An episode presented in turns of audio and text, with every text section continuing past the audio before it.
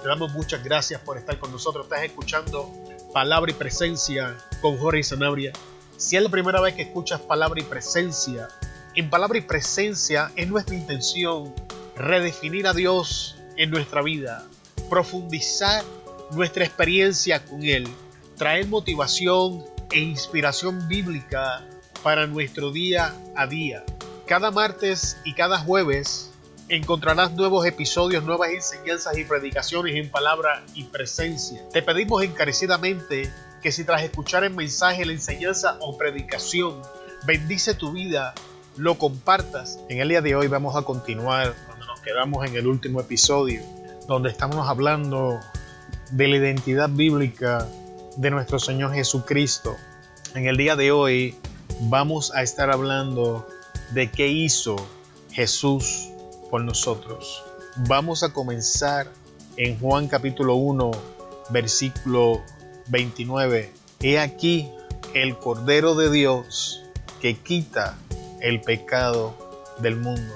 Así que Jesús erradica el problema del pecado. ¿Qué es pecado? La Biblia enseña que pecado es saber, es saber hacer lo bueno y no hacerlo. Significa que en cada ocasión que sabemos qué debemos hacer y no lo hacemos, es pecado. Una de las cosas más comunes que he visto cuando hablo con las personas en relación al pecado es que las personas han creado una escala de pecados donde dependiendo a la subcultura en donde se encuentran, tal o cual pecado es aceptable mientras otros pecados no lo son. Permítame dar un pequeño ejemplo de esto. Esto es, esto es muy común. Vamos a situarnos en, en una congregación donde la murmuración es una práctica común, donde los hermanos cuando se reúnen, se reúnen en grupos y hablan de lo que está pasando en la vida de otras personas y esto es aceptable. Entonces una de las jóvenes en la iglesia queda embarazada. Ahora, este mismo grupo de personas que llamaba hermanita o aún hija a esta doncella, ahora ella, esta joven, se va a convertir en el tema de conversación del día porque ese pecado es aceptable mientras la fornicación no lo es en esa congregación.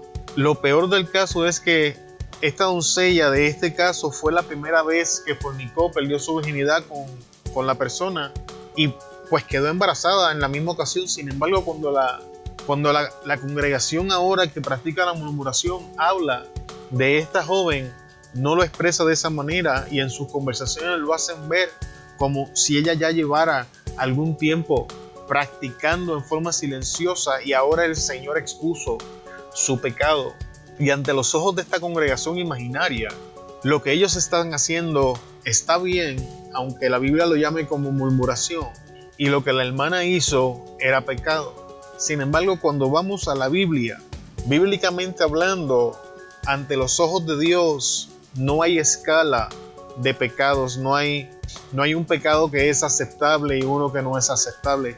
Todos los pecados son juzgados por igual y todos los pecados traen como consecuencia la misma paga que es muerte. Jesús en su misericordia y cuando estaba en la cruz tomó en él todo el pecado del mundo y lo erradicó, lo eliminó. Significa que todos aquellos que estamos en Jesús no estamos separados del Padre Celestial a consecuencia del pecado, porque cuando el Padre nos ve en Jesús, ahora nos ve sin pecado, ahora nos ve limpio. Jesús erradicó el pecado de una vez y para siempre del mundo. Con lo que nosotros luchamos es con la práctica pecaminosa en nuestras vidas y nuestra naturaleza humana que la Biblia llama carne. Pero ante la presencia de Dios, Padre Todopoderoso, los que estamos en Jesús es como si no pecáramos. Y la razón por la que el Espíritu Santo nos confronta de pecado es para continuar la formación de Jesús en nuestra vida, es para mantener conciencias claras delante de nuestro Padre Celestial, es para mantenernos en un acuerdo con Dios y que nuestra conciencia no sea endurecida y que siendo salvos, siendo libres de pecado, no vivamos como aquellos que están bajo el pecado, sino que experimentemos el poder de la resurrección de Jesús en nuestras vidas. En Colosenses capítulo 2, versículo 15, encontramos que Jesús expuso al diablo como derrotado y despojando a los principados y a las potestades, los exhibió públicamente, triunfando sobre ellos en la cruz. Esto quiere decir que aunque tenemos un adversario y tenemos un enemigo del que tenemos que cuidarnos, el diablo ya no tiene poder ni tiene autoridad sobre aquellos que están en Cristo Jesús, porque Cristo lo exhibió públicamente. Esto no aconteció en secreto, esto no aconteció en un rincón, esto aconteció públicamente cuando Cristo fue crucificado. Exhibe al diablo como derrotado porque ahora el diablo pierde la herramienta por la cual traía muerte al mundo. Por eso es que Pablo dice, ¿dónde está, oh muerte, tu aguijón? Porque ya la muerte no puede actuar en lo que están en Cristo Jesús, porque el pecado ha sido eliminado. Significa que estamos enfrentando un enemigo cuya única autoridad y poder sobre nosotros es el que nosotros le otorgamos. Él busca nuestra debilidad y una vez la encuentra, la explota hasta que en el proceso nuestra debilidad es fortalecida y entonces se mueve al otro punto. Pero ya Él no tiene la capacidad para destruirte porque fue públicamente, y, y voy a repetir esto cuantas veces sea necesario, fue públicamente exhibido como derrotado y ya no tiene autoridad ni tiene poder sobre nosotros, los hijos de Dios, en Cristo Jesús. En Colosenses 2.14 encontramos que eliminó los edictos que estaban en contra nuestra, habiendo cancelado el documento de deuda que consistía en decretos contra nosotros y que no era adverso y que nos era adverso, y lo ha quitado de en medio clavándolo en la cruz. La ley, que es el edicto que está hablando aquí, la ley establecía que el que hiciera todas estas cosas vivirá por ella. Lo que hacía a la ley imposible es que el mismo que dijo no robarás fue exactamente el mismo que dijo no matarás, no adulterarás, no codiciarás, no murmurarás, no darás falso testimonio y así sucesivamente. Y la Biblia enseña que cuando quebrantamos un mandamiento somos culpables de todos, porque todo y cada uno de los mandamientos vinieron de la misma persona que es Dios. Y esta, esto habla, la ley habla de autojusticia, la ley habla de justicia propia. Así que acercarnos ante la presencia de Dios basados en obras de justicia propias es inefectivo. En el libro de Isaías encontramos a Dios dando su veredicto en cuanto a nuestras obras de justicia y él dice que son como un trapo de inmundicia. Para el beneficio de aquellos que no saben qué es un trapo de inmundicia, en el tiempo antiguo no existían las toallas sanitarias femeninas para el tiempo de su periodo y ellas se ponían un trapo y a ese trapo le llamaban trapo de inmundicia. Básicamente lo que Dios está queriendo decir es cuán asquerosas son nuestras obras de justicia ante su presencia. Y es por esto la importancia de que Jesús tomó la ley, tomó estos edictos que eran imposibles para nosotros y los clavó en la cruz, ahora impartiendo su justicia sobre nosotros. Y antes de continuar al próximo punto, déjeme clarificar, santidad o santo significa que alguien o algo es apartado para Dios. Así que nosotros hemos sido apartados para Dios y por eso somos santos. La santidad abarca todos los tiempos. Usted fue santificado en Jesús. Usted está siendo santificado en estos momentos y usted será santificado en el proceso. Y esta obra continuará hasta que Cristo venga. Esta misma, verdad, esta misma verdad bíblica se aplica al otro verso donde dice, sed perfecto como yo soy perfecto. Usted fue perfeccionado en Jesús, está siendo perfeccionado en Jesús y será perfeccionado en Jesús. Porque el sacrificio de Jesús abarca todos los tiempos. Porque Jesús excedió la limitación humana y entró a la eternidad donde Él se presentó como sacrificio. Tenía que entender esto, esto es importante. El sacrificio de Jesús entra al verdadero lugar santísimo en la eternidad y cubre lo que usted hizo, lo que usted está haciendo, lo que usted va a hacer y lo protege de todas estas circunstancias. Esa es la importancia de las cosas que Jesús hizo para nosotros. En Mateo 5:17 encontramos que Jesús cumple la ley. No pensé que he venido que he venido para abrogar la ley o los profetas. No he venido para abrogar, sino para cumplir. ¿Por qué era importante que la ley fuese cumplida?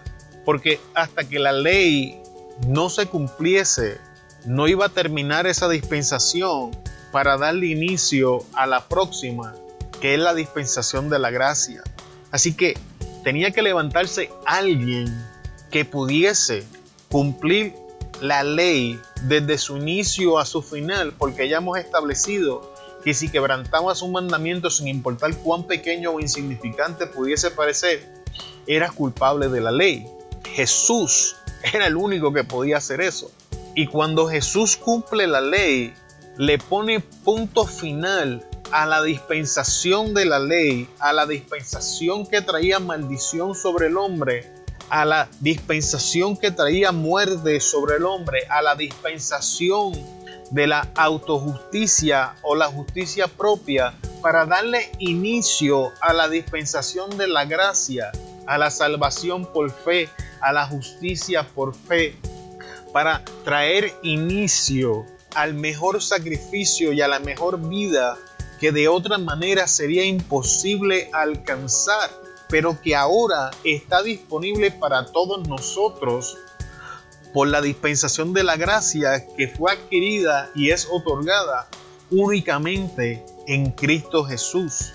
Yo soy testigo del poder de la gracia porque yo fui un drogadicto por 13 años. Así que en la dispensación de justicia propia yo hubiese sido un fracasado. Pero estamos donde estamos porque la gracia nos ha traído aquí. Hemos recibido la gracia por la misericordia de nuestro Señor Jesús, porque hemos creído y hemos aceptado lo que Él hizo y nos mantenemos fieles pensando que Él es perfectamente capaz para cumplir las cosas que ha prometido. Y esa es la gran diferencia entre la ley y la gracia. La ley te va a llevar ante la presencia de Dios basado en las cosas que tú haces. La ley moderna se escucha más o menos como esto. Usted va ante la presencia de Dios confiando en el tiempo de oración que usted hace. Su salvación depende de su conducta, de, cuán claro usted pueda mantener, mantener su propia conciencia, de su capacidad para no pecar. Las personas que practican la autojusticia o justicia propia en los tiempos de hoy no están seguros de su salvación porque cuando están caminando en el mejor momento de su vida, andan persiguiendo al diablo, reprendiendo demonios, seguros de, su salvación. Pero entonces, cuando entran en la transición, donde su debilidad es expuesta, donde el pecado los alcanza, piensan que pierden su salvación y viven toda su vida en los dos extremos, cuando la realidad es que Jesús le puso punto final a esto y trajo salvación segura, fiel y veraz en su sacrificio que no tiene nada, absolutamente nada que ver con nuestro comportamiento y tiene todo que ver con su sacrificio. Y cuando usted entiende esto, el deseo de intentar de vivir por su propia cuenta va a ser eliminado y experimentar más del poder de la resurrección de Jesús en su vida se va a convertir en un hambre insaciable que lo va a llevar a niveles que jamás usted hubiese podido alcanzar porque ya no depende de sus fuerzas, ya no depende de su justicia, ahora tiene la capacidad de aceptar lo que Jesús hizo en la cruz del Calvario y esto es lo que la Biblia dice y el justo vivirá por fe. Este ya hablamos de él, inició la dispensación de la gracia.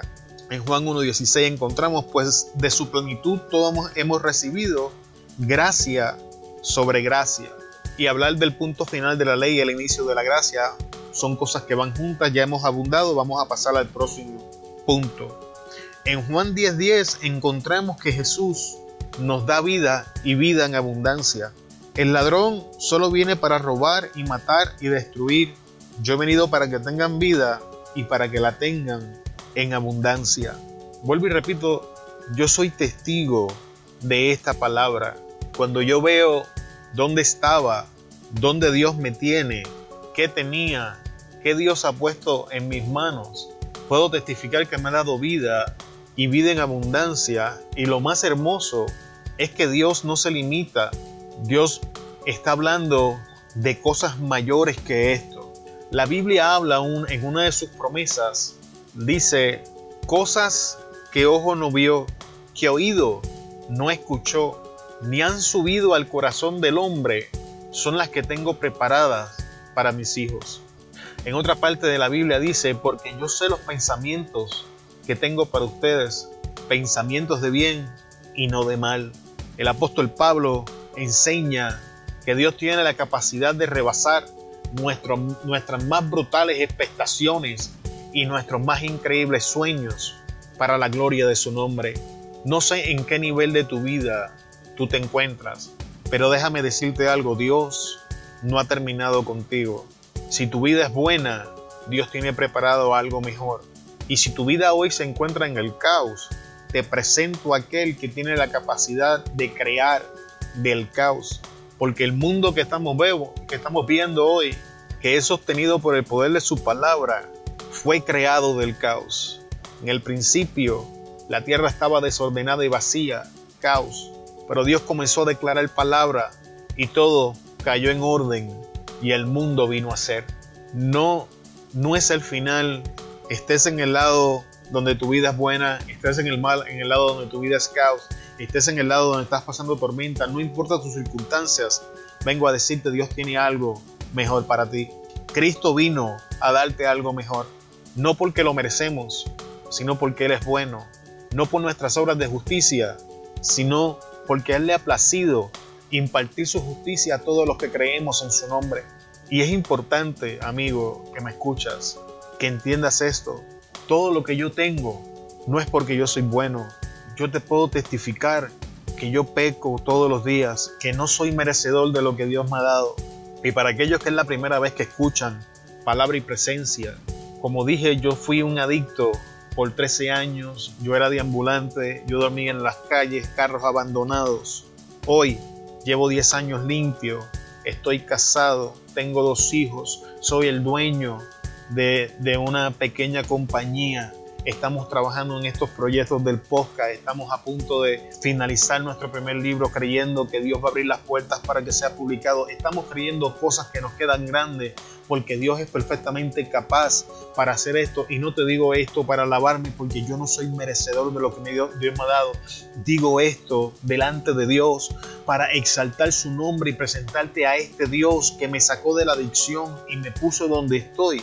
Para que tú sepas que si lo hizo conmigo, si la gracia ha tenido el poder de funcionar conmigo, definitivamente tiene el poder de funcionar contigo. Y esto solo es posible cuando te olvidas de tus obras de justicia y empiezas a, a recibir su obra de justicia. cuando te olvidas de tus sacrificios personales y comienzas a aceptar el sacrificio de Jesús, que fue excelente, que fue perfecto y presentado en el lugar santísimo, en el mismo cielo, que te protege por toda la eternidad. Y por último, en el día de hoy, en Efesios capítulo 1, versículo 7, la Biblia enseña que fuimos redimidos. En Él hemos sido redimidos por su sangre y hemos recibido el perdón de los pecados según la riqueza de su gracia. Para el beneficio de los que escuchan esta enseñanza y no entienden cuál es la importancia de ser redimidos o la redención, la Biblia enseña que aquel que es vencido por el pecado es esclavo del pecado. Y la ley demandaba que cuando alguien pecaba había muerte, tenía que ser dada para justificar el pecado de la persona. Acompáñame a Génesis 1, a, perdón, Génesis 3, la caída del hombre. Cuando Adán peca tras el intento fallido de hacer y cubrir su pecado con sus propias obras, que son las hojas, las hojas de higos, Dios toma un animal, escucha bien, Dios toma un animal y lo presenta como sacrificio ante él mismo y le pone las pieles de ese animal sobre Adán y sobre Eva. Ahora escucha la importancia de esto. La paga del pecado es muerte. Para que Adán y Eva pudiesen continuar viviendo, alguien tenía que tomar su lugar y morir. Básicamente, esos animales estaban pagando el precio de la ofensa de Adán y Eva. Y ese mismo principio entra en la ley. Ahora presta atención porque esto es importante. La Biblia enseña que Jesús es el Cordero de Dios que quita el pecado del mundo. O sea, Jesús sufrió la muerte que nos correspondía a nosotros y nos entrega la vida a nosotros que le pertenece a Él. Esto significa que si en el día de hoy tú te armas de valor y aceptas a Jesús, aceptas el sacrificio de Jesús o creas entendimiento de lo que Jesús hizo por ti, tú le vas a, tú le vas a entregar a Él la muerte que te pertenece a ti y vas a recibir la vida que le pertenece a Él. Jesús pagó el precio de nuestro pecado. Jesús experimentó la muerte de nuestro pecado. Y el beneficio que viene con esto es que con su sangre Jesús nos compra de manos del diablo, nos liberta de la esclavitud del pecado y nos transiciona de vuelta a nuestro Padre Celestial. Es por eso que en Corinto Pablo enseña que somos sellados con el Espíritu Santo y para los que no entienden el poder de lo que esto significa, Corinto era una ciudad de comercio. Entonces, uno de los comercios que tenían eran árboles cuando alguien iba y veía un árbol flotando en el, río y le gustaba la madera de ese árbol, tomaba su sello y lo estampaba en, en algún lugar del árbol. ¿Cuál es la importancia de esto? Con ese sello estaba diciendo que ese árbol no podía ser comprado por otra persona porque ya tenía dueño. Eso significa que una vez tú entras a la familia de Cristo a través de su sacrificio, entregándole tu muerte, recibiendo su vida, tú eres sellado y cuando el diablo regresa ya no te puede comprar de vuelta porque encuentra que tú has sido comprado y fuiste comprado a precio de sangre. Amigo, amiga, hermano, hermana que me escuchas en este día, Dios, Dios quiere hacerte bien. Yo he escuchado mucho de este Dios que predican, que quiere condenar y destruir al mundo. Si el Dios bíblico tuviese la intención de condenarnos, Cristo no hubiese venido, porque la humanidad estaba haciendo un buen trabajo destruyendo su vida. Si Jesús no hubiese llegado a mi vida en el momento que llegó, en el instante que llegó, yo no estuviese aquí compartiendo esta enseñanza bíblica con ustedes, porque yo estaba haciendo un increíble trabajo, destruyendo mi vida y viviendo en condiciones que, no sé si podemos llamarlas humanas en el, en el nivel que yo estaba viviendo. eh, días sin bañarme, si tenía que comer del piso, comía del piso, eh, eh, era otra cosa. Dios quiere hacerte bien. Yo soy testigo de que Dios me ha hecho bien y que aún las cosas en las que Dios me ha establecido límites en mi vida han sido por mi propio bien, que las personas, que las cosas que han salido de mi vida han sido para mi beneficio. Es importante que entiendas que Dios te ama y que Dios ha provisto el medio para traer salvación a tu vida y que no es necesario que tú hagas absolutamente nada, solo creer en lo que Él hizo. Y para finalizar en el día de hoy, este Jesús, presta atención, este Jesús que hoy sirve de Salvador, la Biblia enseña que en el futuro va a venir a juzgar al mundo. Y es importante que entiendas que Dios no condena a nadie. La condenación es una elección. Así como la salvación es elegida, la condenación es elegida. Y en aquel día, basados en nuestra elección, vamos a ser juzgados.